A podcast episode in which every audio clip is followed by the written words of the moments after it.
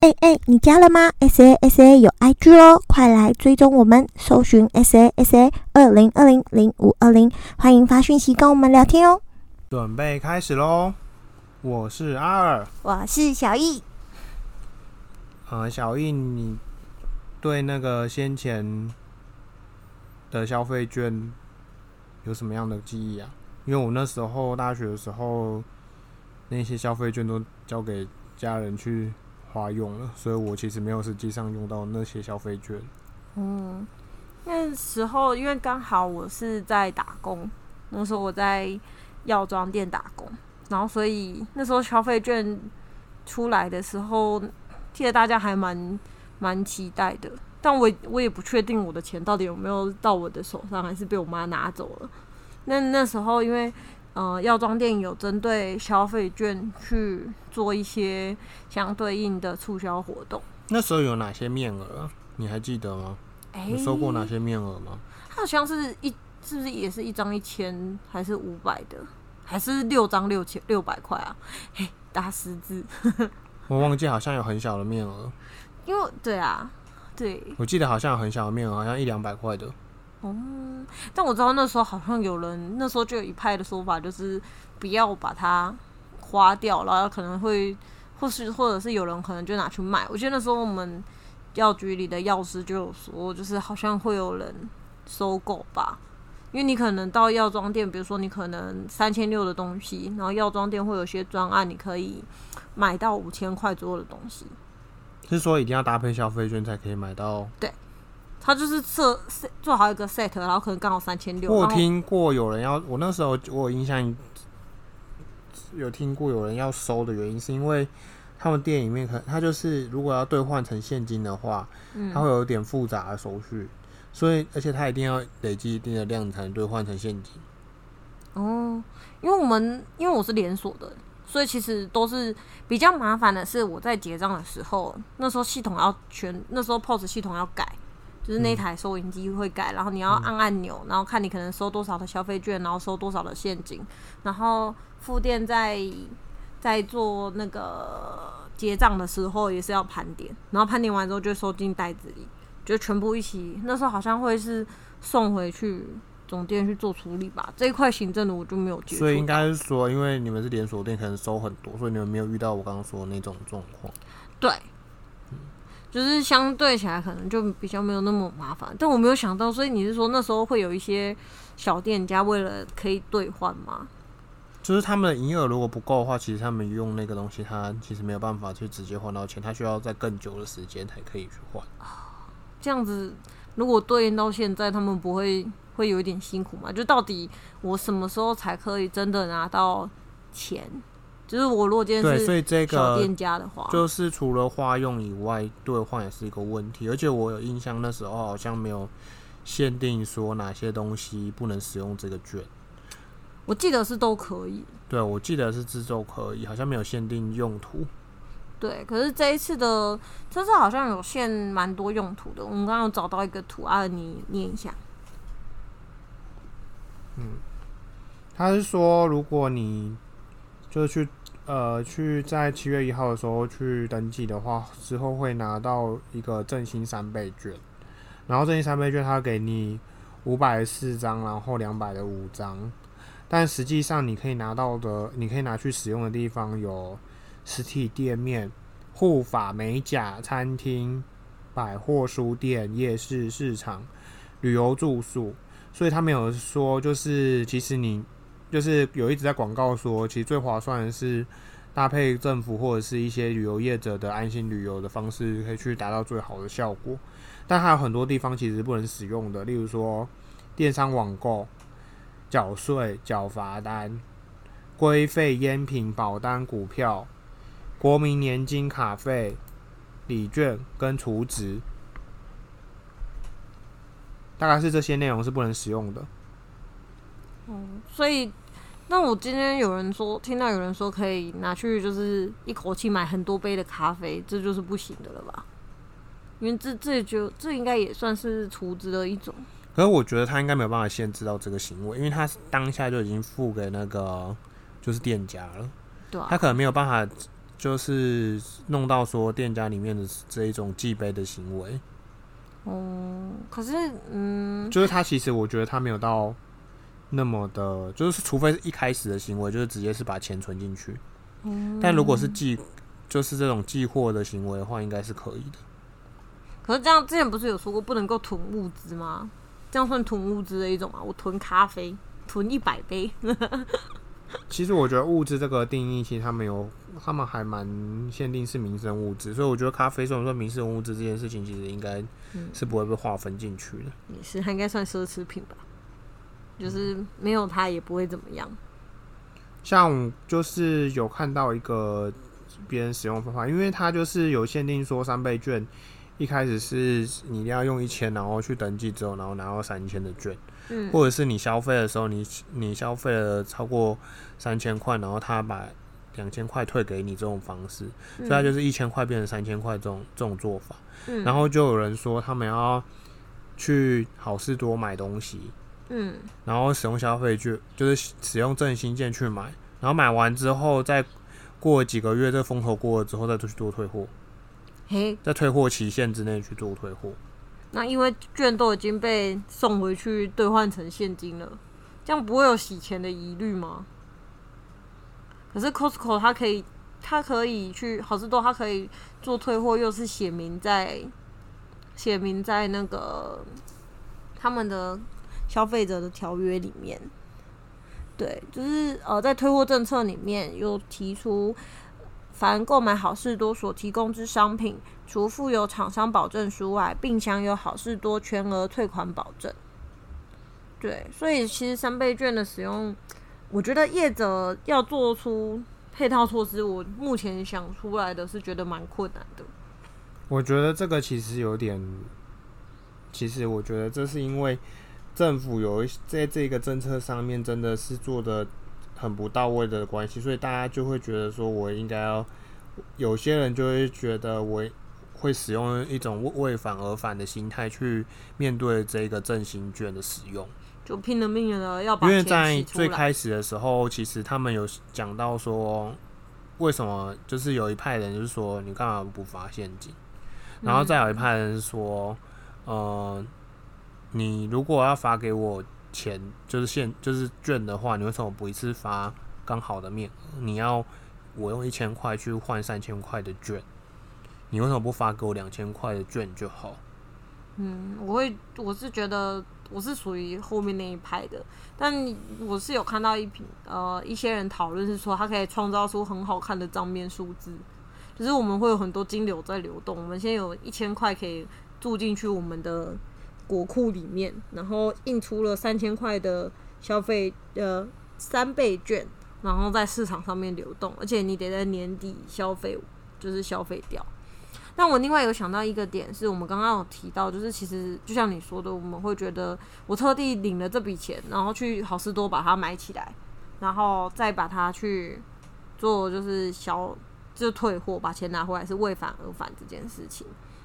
那今天就是其实政府好像有提到一点是说，呃，我们把相关的通路打开，让大家可以更方便的去使用，让它可以近乎于现金一样的感受。就可以降低这种，因为我觉得很难用，所以我必须强迫我自，我必须到好事多把它换成现金，才能够方便使用的。我觉得可以降低这个几率啊。我觉得他在这就是政府在这个在这件事情上面还是没有完全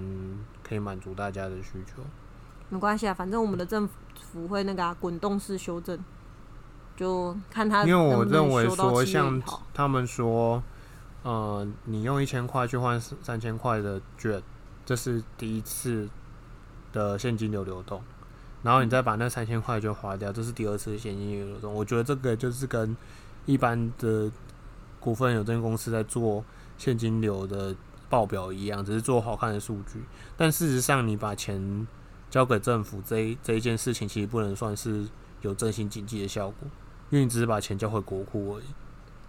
哎，我有看到有一篇，不管是一千块，不管是一千、三千还是三千六，其实都是我们的税金啦。就是，哎，就只能看到七月一号会发生什么事喽。不过我另外想要讨论一件事情，嗯就是你会想要拿实体券，还是想要拿电子的？就是你刷卡之类的，然后再我的话会比较想拿实体券，哦，原因是因为我认为它的配套政政策上面，它针对电子消费的配套措施其实没有很好，所以我我认为它没有办法判断说你到底什么东西是属于电商，哦，然后什么东西是卡那个信用卡费或者是一些的的界定，他可能很难界定很清楚。有可能你去做了一个消费，你认为说它可以它可以扣抵到，但是它却把你判定成部分扣抵的话，你会觉得非常困扰。我会想到的几个是几个点是，第一个是，如果我会想要拿，我会我原本想要用，想说用电子就好了，就不要浪费钱去印。然后，但后来其实我想到几个点，或我后来也会想要用实体券的原因是，第一个是我拿到实体券，我就可以拍照了，就可以记录一下，见证历史，我也拿过这个东西。然后 我觉得还我觉得还不错啊，这是我真的这样想的，我真的觉得因为上次没有拿到实实际拿到拿到那个，我有拿到，但都客人的，没有办法拍照。呃没有自己的消费券。对我真的对他没有印象，我记得好像嗯蛮大张的。然后再来第二件事情是，我有一点不确定你到底银行银行到底那个退款是怎么退，它的时间表是怎样？你是一个一个月后就退给当月就扣掉了呢，还是三个月之后才会扣给我？那我的钱就是卡死在那里啦。那我不如直接一千块给你，我三千块拿在手上，我再去把它花掉。但也有人说，你刷卡可能还可以配合银行的那些回馈金啊，可能一趴两趴的回馈，你是多赚，但就是看啦。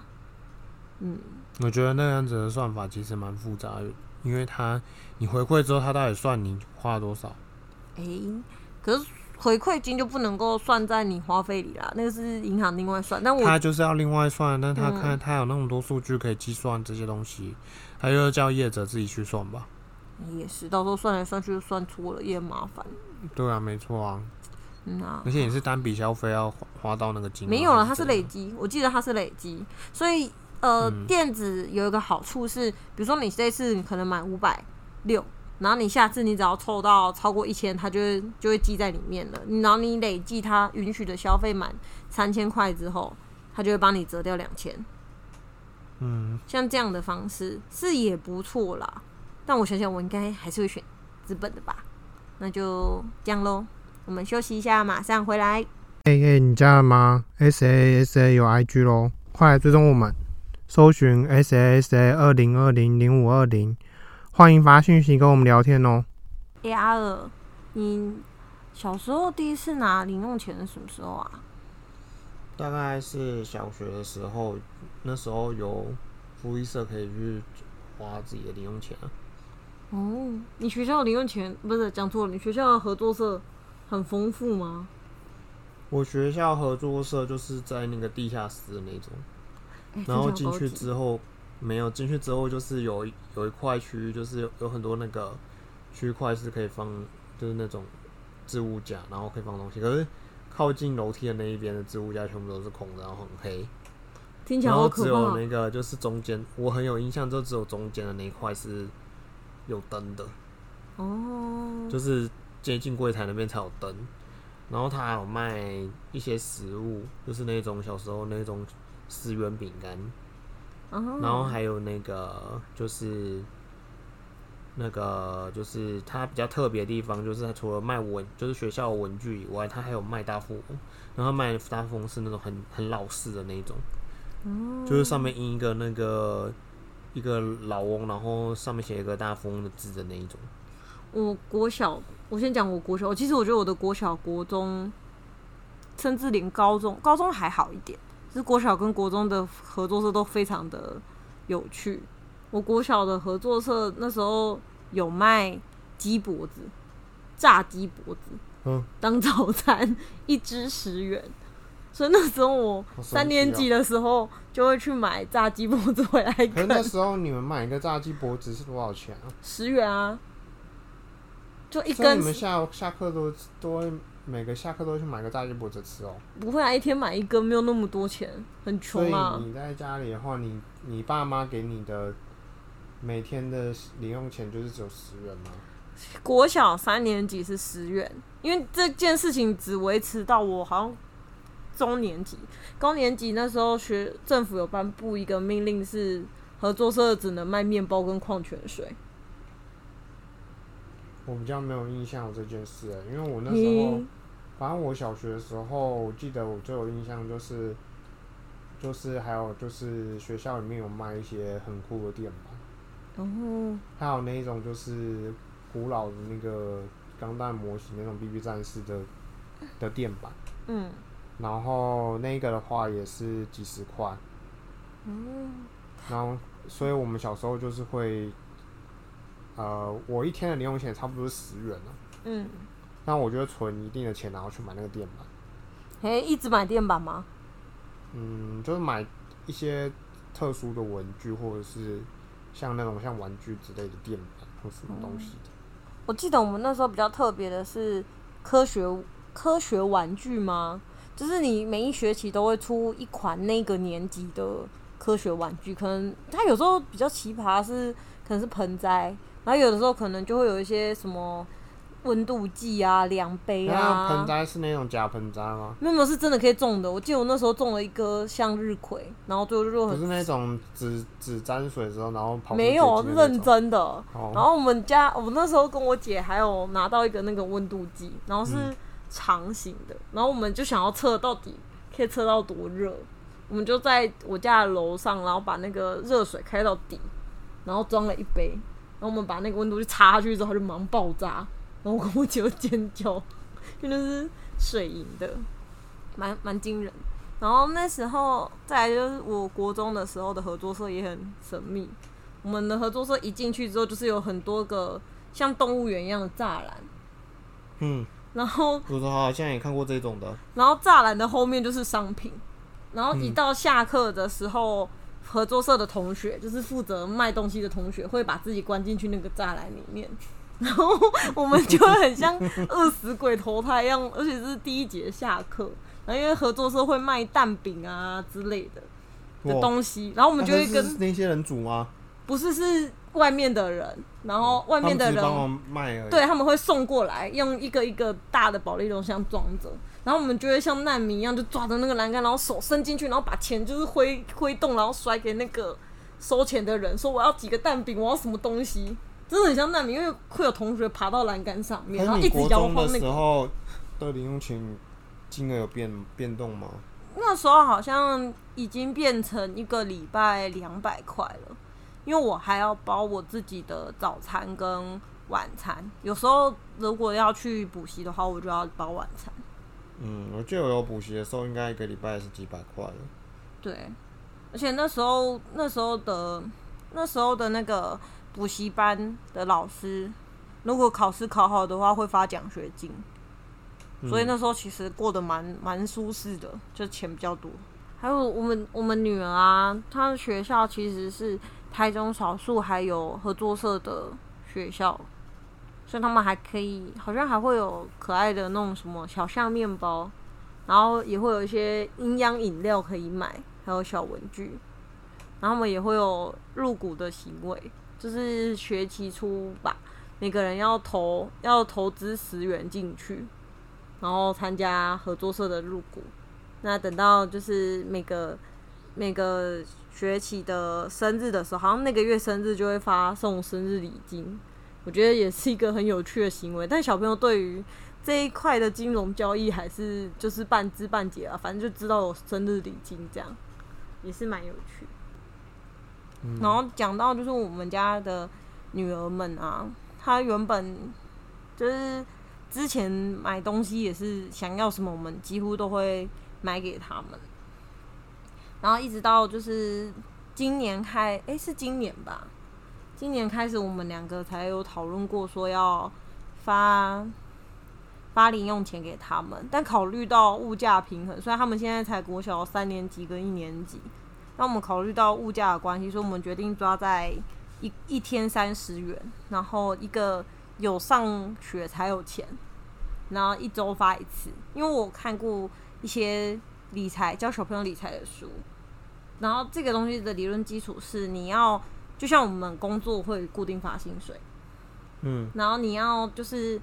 呃，我们一个月太久了，所以我们一周发一次，然后固定发，然后这个薪水是不能够被挪动的，就是不能够说，哎，我这个这个礼拜不给你了，然后或者是我我这个礼拜要扣你多少钱？因为其实我们要用我们生就像我们身为大人出去工作一样的角度来看，我会希望我的薪资是固定的，这样我才有办法规，就是才有办法去规划我的的财务。然后那时候就是，嗯、我们分几个阶段嘛，从开始有零用钱之后，你还记得那时候刚开始小朋友刚拿到零用钱的时候的花费吗？一开始就是两个人很，嗯，两个人有很大的差距啊，因为一个就是每个礼拜他只要拿到钱全部都花光，然后一个就是自己组亲戚来，我记得这我印象就是这样啊。对，我记得那时候美美去书局的时候，还会蒙着自己的眼睛说：“我不要看，我不要看，我看了都会想买。”然后急急忙忙的冲进去，再急急忙忙的跑出来。然后另外一个是在买一些，就是他其实一直到现在都还不会用的东西。嗯，对，然后转变点应该是在去日本。对他们去日本就发现说他们在那边有很多他们很想要的东西，但是去日本机会很少，所以他们就会觉得说，我平常应该把钱存起来，然后直到有机会去的时候，在那个地方买很多他们想要的，例如说宝可梦的相关商品。嗯，我觉得姐姐的的，就是那个把钱花光的姐姐，她的影响最深远的。因为当他发现他只买得起一支自动铅笔，妹妹可以买得起娃娃又在一包贴纸的时候，他深受打击。对这个的话，我觉得其实他也除了呃零用钱应该要花多少，就是像我们说的，我们的案例的话，就是我们是给他们一个礼拜是五天嘛，然后每天的薪水是三十元，三十，所以他每个礼拜有一百五十元的钱，但是我们给他们可以带到学，就是后来除了第一个是他们存钱，利用他们零用钱去买他们自己的东西，然后他们可以就是可以最多花用到一百五，但是他们通常会把大部分存起来，这是第一个改变。然后第二个改变就是他们在这个学期的时候，他们就是有提出说他们想要带钱去福福利社，那他们要从他们一百五十块里面拿多少去福利社？这个事情我们就讨论过。对，然后那时候我们有讨论过说，正常来说可以容许让一个国小生带去学校的钱，然后还有我们觉得，假设今天是我们可以允许我们在随意想要买东西的花费，应该会是你薪资的三分之一，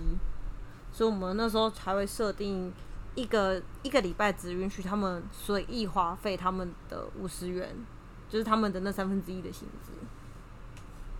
对，嗯，然后后来就是最近，然后开始之后，就是开始这项政策之后，妹妹跟姐姐就几乎每天都去逛合作社。嗯，他们会买呃他们想吃的点心，或者是一些奇怪的文具，或者是很吸引他们的一些动漫商品，例如说《鬼灭之刃》的东西，然后就回来跟我们分享他们那天到底买了什么东西。对，我觉得其实那时候听他们分享的时候，会觉得蛮有趣的。就是先不要急着斥责他们，因为毕竟你要你要懂得花钱，才会赚钱，就是存钱啊、赚钱啊，才会有它的乐趣。那最近姐姐有跟我分享一个蛮有趣的事，是因为之前你也知道，我自动铅笔都会用那个旋转铅笔，就是它比较不容易断裂。然后那时候我也有给姐姐跟妹妹一人准备一支。然后呢，最近因为姐姐她去合作社用，就是他得因为在合作社用大约十元的价格买到了一支普通的自动铅笔，但他给我的回馈是他觉得普通的自动铅笔很好写，跟嗯两百元的差不多。就是我会觉得这是一个蛮特别的反馈。然后他跟我他跟我讲说，他其实有一点羞涩的，因为他可能怕我听了会难过。但我那时候跟他说，我觉得这样很好，因为他才能够知道说，其实有一些东西不一定要追高，或者是有些东西他可能用到这个等级的时候，他就会觉得已经物超所值了。嗯就是、嗯、他们开始用钱之后，其实就是有一些经验，让他们知道说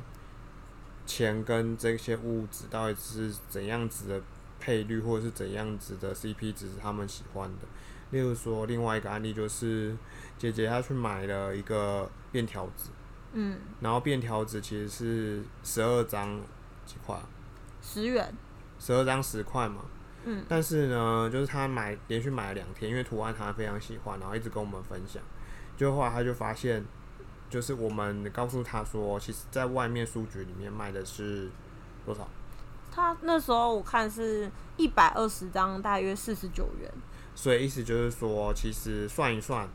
其实学校福利社卖的是一般书局里面的两倍价钱。也就是说，通常是同样是一百二十张，学校卖一百元，但是书局卖四十九块。然后他听了之后就很难过，他还有就是觉得说，这些东西其实还是要，就是就算学校卖的东西，他还是要去做一些比较。对，因为像他最近可能不知道是合作社光逆了，还是那个那个纸明信片的事件，让他真的太对合作是大失所望。他最近就已经跟我说，他先不要带钱去学校了，他会想要把钱存下来，然后因为我们后来又多了一个是，他把钱存下来，他其实是可以。那些东西他是可以累积下来的。那在非上学的时间，他如果平常出去有看到他喜欢的小东西或者小玩具，他可以任意的花费那些钱，那我是不会阻止他。我觉得也是一个不错的方向，让他们增加去思考到底钱花的值不值得。嗯，我觉得给小朋友零用钱，其实还是还是就是是一个可以让人培养好的兴趣的一个方式。就是小易有一个侄子，他也是国中生，然后他就是比较能专注的事情，就是在做钢弹模型。嗯然后在一开始的时候，就是我们可能会用我们就是呃，为了要把让他培养兴趣的方式，所以我们就会先买模型，就是模型的部分，然后跟工具的部分，我们都要帮他买好。嗯然后在后面的话，其实它就是有有两段的变化，就是第一段变化就是，我、当他开始有一些小小的打工，因为他国中生了，有一些小小的打工去取得他的零用钱之后，我们开始把就是呃模型买模型这一部分的钱，让他自己练习去出。嗯当他已经，然后我们帮他出的就不是模型，就是不是模型的钱，而是他可能需要的一些耗材或者是工具的钱。也就是说，我们提供的是他可以做那些兴趣的环境嗯跟方便的工具，然后让他自己去出，呃，就是可能玩具或者是维持那个模呃兴趣的